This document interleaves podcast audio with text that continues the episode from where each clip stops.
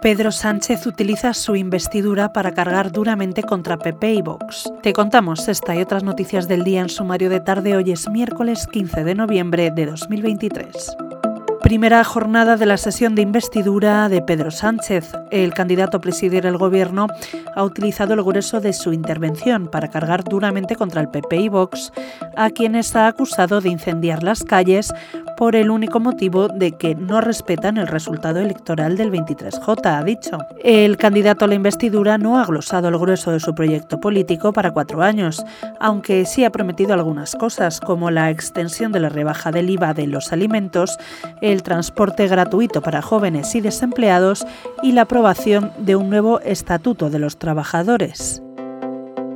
Por su parte, el presidente del Partido Popular, Alberto Núñez Feijóo, ha realizado una durísima crítica a los acuerdos de Pedro Sánchez con Puigdemont, Esquerra y Bildu, interpelando al candidato socialista sobre el pacto oculto con Bildu. Cree que somos tan ingenuos que pensamos que el pacto con Bildu es a cambio de nada. ¿Cuál es el pacto encapuchado con el señor Otegui, además de intercambiarse el gobierno foral y los ayuntamientos navarros? Le ha cuestionado.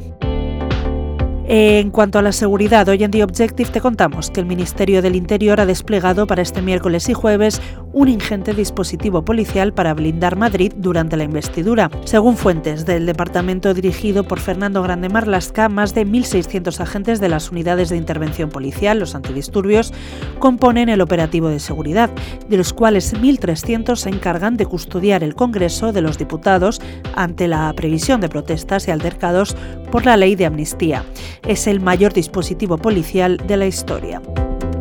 Para terminar, hoy te contamos que la Guardia Civil encontró numerosas referencias y pagos con criptomonedas en el material que requisó a varios de los empresarios vinculados a Tsunami Democratic. La investigación apunta indicios de que esa moneda digital sirvió para financiar los gastos del expresidente catalán Carles Puigdemont en Waterloo, en Bélgica, y otras actuaciones encaminadas a la independencia.